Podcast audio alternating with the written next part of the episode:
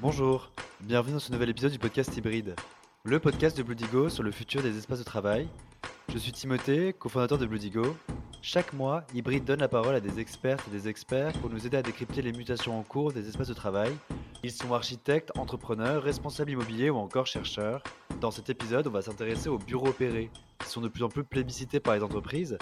Et pour en parler, j'ai le plaisir de recevoir Ludovic Célérier, cofondateur Deep Town, un réseau de bureaux opérés dans toute la France. Salut Ludo, merci d'être notre invité sur Hybride pour ce dixième épisode. Bonjour, merci de m'avoir invité.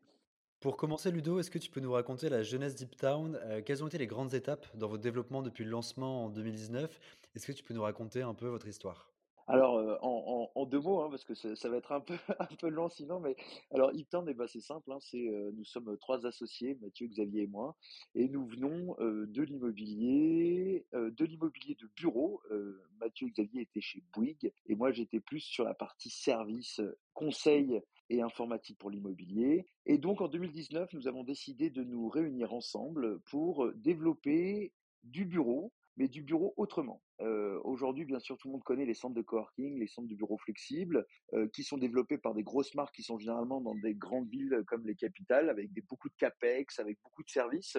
Et finalement, ces offres-là, elles n'étaient pas forcément euh, adaptées à la région. Et donc, nous avons décidé de euh, lancer euh, Town, qui est une marque de bureaux flexibles euh, bureaux dédiés, bureaux fermés et de bureaux opérés, ça on va en reparler, euh, partout en France. Donc euh, aujourd'hui, nous avons 28 sites en exploitation et nous en avons à Marseille, à Lille, à Paris, à Lyon, à Rennes, à Bordeaux, euh, bientôt Nantes, bientôt Strasbourg, bientôt Nice, bientôt Toulouse. Voilà, donc on connaît une très forte croissance. On a un produit qui plaît beaucoup aux entreprises parce que justement, bien sûr, on retrouve tous les termes de la flexibilité, mais aussi de l'agilité. Avec Hilton, les choses sont assez simples. Et notre produit Bureau Pay que nous avons sorti maintenant depuis un peu plus d'un an fonctionne très très bien. Et aussi, et c'est aussi pour ça que nous sommes là aujourd'hui, bah, nous avons essayé, du moins, nous essayons, nous essayons de faire notre maximum là-dedans, c'est d'apporter des bureaux à faible impact. C'est-à-dire avec par exemple du mobilier recyclé, reconditionné, avec des travaux sur lesquels on essaie d'impacter au minimum l'environnement, et voilà, et tout un petit tas de choses. Mais on va avoir l'occasion d'y revenir. Est-ce que tu peux nous, nous, rappeler la différence entre coworking et bureau opéré? Concrètement, parce que hum, voilà, j'imagine que vous, vous avez un peu pris le tournant des bureaux opérés récemment. Juste nous réexpliquer un peu la différence entre les deux. Alors, c'est assez simple. Hein, le bureau opéré est justement un, savant mélange entre le coworking et le bureau traditionnel. Alors, le coworking, c'est un espace dans lequel vous allez être plusieurs entreprises dans des bureaux fermés, mais qui vont partager des services communs, comme l'accueil, le café, les salles de réunion, les sanitaires, le Wi-Fi, enfin voilà. Alors que le bureau opéré, c'est on change de paradigme. C'est-à-dire c'est une privatisation pour une seule et même entreprise et avec tous les services, mais ce n'est pas l'entreprise qui porte le bail, c'est l'exploitant opérateur, c'est-à-dire nous. Donc, on a des entreprises qui viennent nous voir, qui disent, voilà, moi, je souhaite un bureau clé en main avec tous les services, et nous, nous allons trouver cette surface pour le compte de cette entreprise. Nous allons négocier directement, bien sûr, avec le propriétaire euh, le bail, les conditions. Nous allons prendre à bail. Nous allons aménager l'espace en fonction des besoins de l'entreprise. Et ensuite, nous allons bien sûr installer l'entreprise dans cet espace et euh, l'opérer sur tout le cycle de vie. Et donc l'opérer, c'est-à-dire bien sûr gérer l'aménagement, le mobilier, c'est gérer le Wi-Fi, c'est gérer le ménage, c'est gérer le café, le thé, les salles de réunion, les taxes, les charges. Enfin voilà, il y a une seule facture à la fin du mois et on gère tout votre immobilier. Alors, il y a une très forte croissance du bureau flexible, euh, puisqu'en un an, le bureau opéré a progressé de 85% en France, selon une dernière étude euh, du BIC. Pourquoi, selon toi, le bureau opéré progresse autant?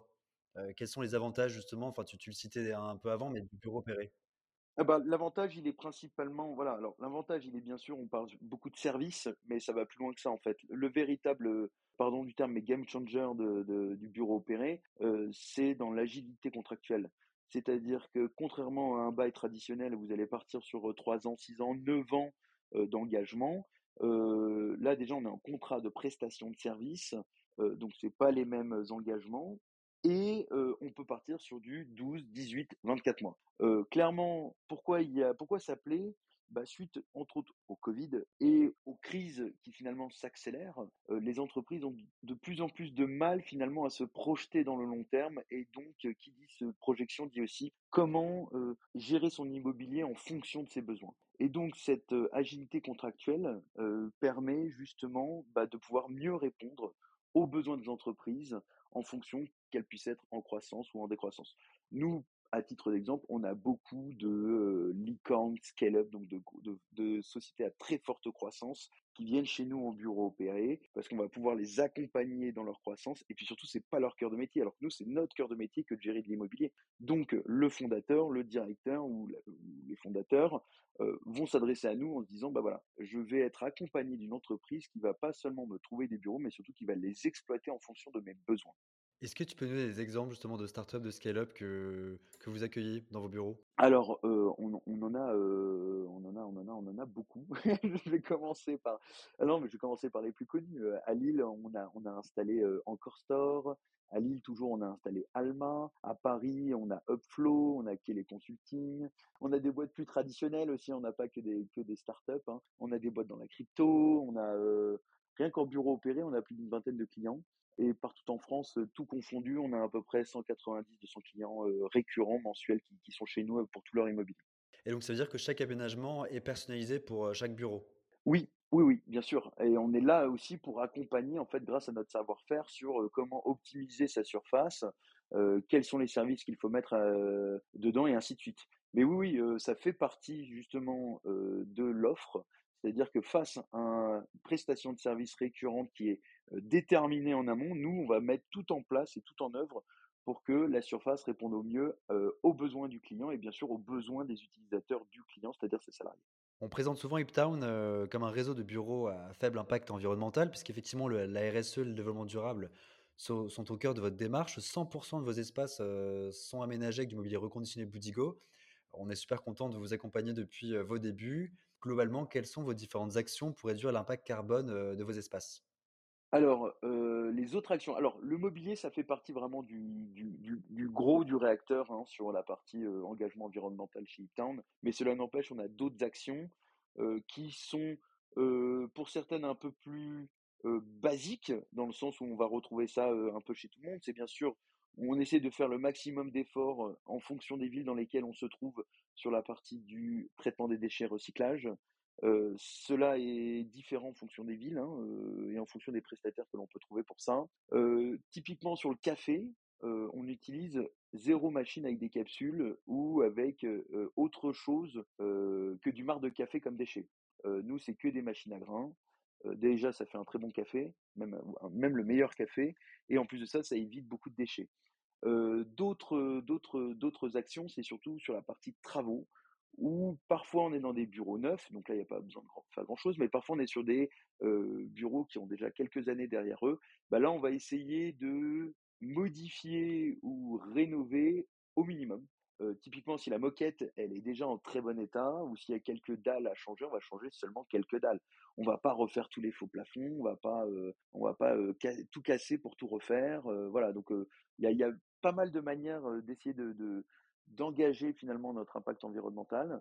mais de façon générale, en fait, c'est pas tant des petites actions comme ça, il n'y a pas de cahier des charges, si vous voulez, que de façon systématique, dès qu'on prend une décision ou dès qu'il y a un nouveau projet qui arrive, de façon systématique, il y a l'impact environnemental qui doit être considéré chez nous. Voilà. Nous, c'est une, c'est, c'est un sacerdoce, c'est dans notre ADN, et, et je crois que c'est partagé avec toutes nos équipes, et c'est pour ça qu'on y arrive. Bah, c'est vrai que 100% d'aménagement réalisé avec du mobilier de seconde main, c'est hyper différenciant par rapport à d'autres espaces de coworking ou bureaux opérés. Faut dire aussi c'est plus compliqué, hein, on va pas se mentir. en effet, on travaille beaucoup avec Boudigo, mais pas seulement. Donc déjà, c'est une multitude de, sources pour avoir du, ce mobilier, si on parle juste du mobilier reconditionné au seconde main. On fait aussi des, liquidations judiciaires, on fait des, des ventes aux enchères. si je prends l'exemple sur toute la partie télévision, c'est très compliqué d'avoir des télés d'occasion. On essaye, on essaye. C'est pas, c'est pas simple, c'est pas simple. Et mais on, on, essaie de trouver le maximum de sources là-dessus. Une question plus prospective comment les espaces de coworking, selon toi, et les bureaux opérés vont-ils se transformer dans les prochaines années? Quels seront les nouveaux défis à relever cette année et dans les années à venir? Bah, alors déjà déjà le bureau opéré en soi, c'est une transformation de l'immobilier de bureau traditionnel, hein, donc heu, on va attendre qu'il se stabilise un peu avant que ça se ça se re rechange. Non, bah, ça va être considérablement bah, déjà, il va y avoir, je pense, une restructuration autour des services.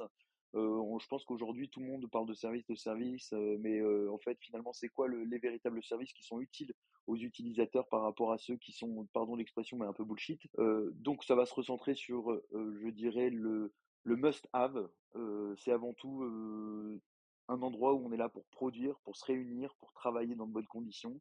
Donc je pense déjà ça va se recentrer là-dessus. Heu, bien sûr, suite au covid, avec la mise en place du télétravail, la mise en place du flex office, on va revoir un petit peu les normes en termes de, de surface. Et clairement, on voit bien, nous, des entreprises qui viennent chez nous, quand elles quittent un bail traditionnel pour venir chez nous, généralement, c'est aussi en réduisant, les le nombre de mètres carrés, mais en allant chercher plus de services. C'est quoi la surface moyenne, demandée par les entreprises? Alors, en surface, après, la problématique, elle est, alors, si je comprends bien ta question, alors il y a plusieurs choses, hein. C'est d'abord le capacitaire de l'immeuble, où généralement on considère que c'est un pour c'est un, hem, 1 personne pour 10 mètres carrés. Ensuite là-dessus, sur certains immeubles, on peut densifier, c'est-à-dire, diminuer et arriver peut-être à 7 mètres carrés par personne, ainsi de suite. Mais c'est plus quand l'entreprise vient chez nous, d'habitude, une entreprise de 100 personnes, elle aurait tendance à prendre 1000 mètres carrés, hein, grosso modo, hein, je prends des chiffres en masse. Aujourd'hui, grâce au télétravail, elle va peut-être aller chercher une surface de 600 mètres carrés parce qu'elle sait qu'elle aura jamais 100% de ses effectifs sur site. Ou s'il y a des jours où, par exemple, on peut avoir une gros un gros pourcentage des personnes sur site, eh ben, on va proposer, en fait, les salles de réunion qui vont permettre de pouvoir accueillir ces personnes en plus. Et en fait, on n'est plus tant sur nombre de postes de travail égal, heu, 1 pour chaque salarié, mais plus on va parler d'assises et donc il va y avoir les postes de travail qui sont en flex, plus aussi les assises en salle de réunion qui pourront être considérées comme potentiellement des postes de travail de temps à de temps à autre. Alors bien sûr, comme toujours, heu, comme dans toutes les entreprises, tu vas avoir, heu, un tiers où c'est, heu, de l'administratif, du back office, de la comptabilité, où c'est des personnes qui seront, à un poste de travail dédié, qui leur est dédié avec leur caisson, avec, leur imprimante et ainsi de suite, parce qu'ils en ont besoin. Un tiers qui va être en flex office, mais qui va être très souvent ici, enfin très souvent sur site et après un autre tiers où là, c'est vraiment plus des électrons libres et donc là, on est on s'apparente presque même limite à du coworking où ils sont là quelques heures par semaine ou, 1 jour ou 2 quoi.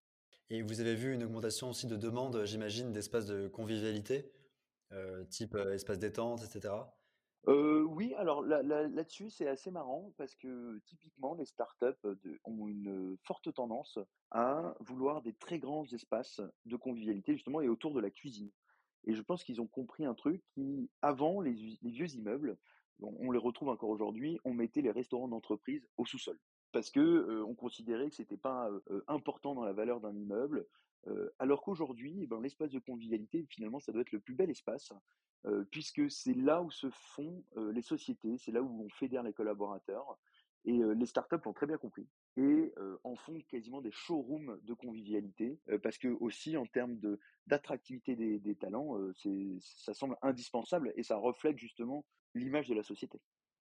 Et donc, heu, là, en 2023, vous allez ouvrir donc, heu, plusieurs nouveaux sites. Est-ce que vous avez pensé à des nouveaux services aussi que vous allez proposer à vos occupants? Alors, heu, oui, oui, oui. Aujourd'hui, nous, quand on propose, du bureau opéré, c'est, on va dire, comme je vous disais au début, l'essentiel des services. C'est-à-dire, on gère la partie immobilière, la partie, mobilière, donc tout le mobilier qui puisse être de production ou, de convivialité. On va on va on va, proposer bien sûr tout ce qui est café, ménage, wifi, enfin voilà, la base. Et à partir de là, de T1 2023, on va proposer maintenant un catalogue de services complémentaires que les clients pourront choisir d'intégrer ou pas à leurs prestations et dans lequel on va pouvoir retrouver toute la partie événementielle, toute la partie bien sûr food et catering pour tout ce qui est la partie événementielle, heu, tout ce qui est bien sûr sport, heu, tout ce qui va être végétalisation, heu, mais aussi santé mentale au travail. Vous voyez, on est en train de petit à petit de de proposer tout un catalogue de services. Donc vous travaillez du coup avec un écosystème de partenaires, j'imagine? Parce que j'imagine qu'Ipta ne peut pas tout faire, Oui, exactement. Non, non, on l'internalise pas. Non, non. Et même on a envie d'aller encore plus loin, alors ça prendra un peu plus de temps, heu, c'est de proposer tout ce qui est assurance. Tout ce qui est cybersécurité, cybersécurité pour le site, bien sûr, avec le contrôle d'accès et ainsi de suite, mais cybersécurité aussi à la défense au poste de travail, c'est-à-dire que euh, quand euh, vos collaborateurs viennent chez euh, bah, nous proposons pour quelques euros de plus par mois par collaborateur tout le système de défense du poste de travail. Donc le but maintenant, c'est d'être plus que juste un exploitant opérateur, mais c'est quasiment une direction immobilière externalisée avec tout ce que ça comprend. Et vous, vous ouvrez beaucoup d'espace en région. Est-ce que c'est parce qu'il y a une demande un peu plus importante euh, euh, de votre côté? Et parce que est-ce est qu'à Paris c'est davantage saturé ou? Alors, euh, bah déjà nous, nous stratégiquement c'était notre, j'ai envie de dire notre cœur de cible, la région. le but était de couvrir le top 10 des villes de France, donc là on y arrive bientôt. En termes de demande, c'est différent de Paris. je pense que tout le monde le sait. Euh, Paris, c'est la moitié des bureaux en France. Hein. Il y a 50 millions de mètres carrés de bureaux à Paris, Île-de-France, et 50 millions dans le reste de la France. C'est là où il y a le gros du marché parce que les loyers sont élevés. C'est là où il y a beaucoup de concurrence, euh, que ça puisse être euh, sur les exploitants opérateurs ou sur les plateformes. Et en région, le marché est un petit peu moins mature, mais suite au Covid, en fait, il y a une véritable attractivité des régions et ça, on le voit euh, énormément, que ça puisse être à Rennes, à Lille, à Lyon, à Marseille. Et donc finalement, le bureau opéré, répond à ce besoin. Je vais vous expliquer pourquoi. Parce que pour plusieurs raisons. La première, c'est euh, suite au Covid, vous avez eu des cadres dirigeants ou des, euh, des chefs de business unit, des chefs d'équipe qui sont partis s'installer en région tout en continuant en télétravaillant et qui finalement se retrouvent à créer une business unit en région. Bah oui, parce que ils étaient tout seuls, puis au fur et à mesure, bah pourquoi pas monter une équipe là où je me suis installé. Et donc ils commencent en coworking, ils sont 3 4, ensuite en bureau dédié, bureau fermé, ils sont 10, euh, et puis après, bah plus de 20, on a besoin de son espace à soi. Donc on a eu pas mal d'exemples comme ça de sociétés qui ont commencé à un chez nous et qui aujourd'hui prennent des plateaux de 1000 mètres carrés. Ils ont recruté très fortement. le recrutement en région marche assez bien parce que justement, il y a eu un peu une rupture amoureuse entre les, les travailleurs et, euh, et Paris. Et, euh, et ça, on le, on le, voit vraiment partout. Donc oui, il y a une très forte croissance, une très belle demande de cette offre-là euh, en région. Et, et, ça répond parfaitement aux besoins des entreprises aujourd'hui. Est-ce que vous avez une volonté de vous développer aussi à l'international dans, dans les prochaines années?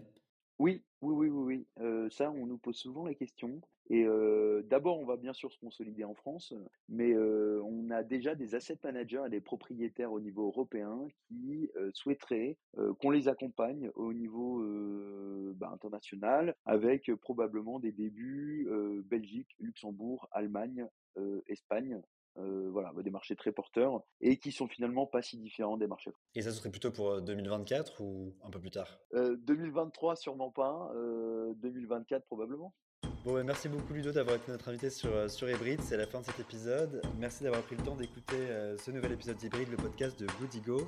Si vous avez aimé ce podcast, parlez-en autour de vous. N'hésitez pas à le partager, à nous mettre des étoiles sur Apple Podcast. À très bientôt sur Hybrid.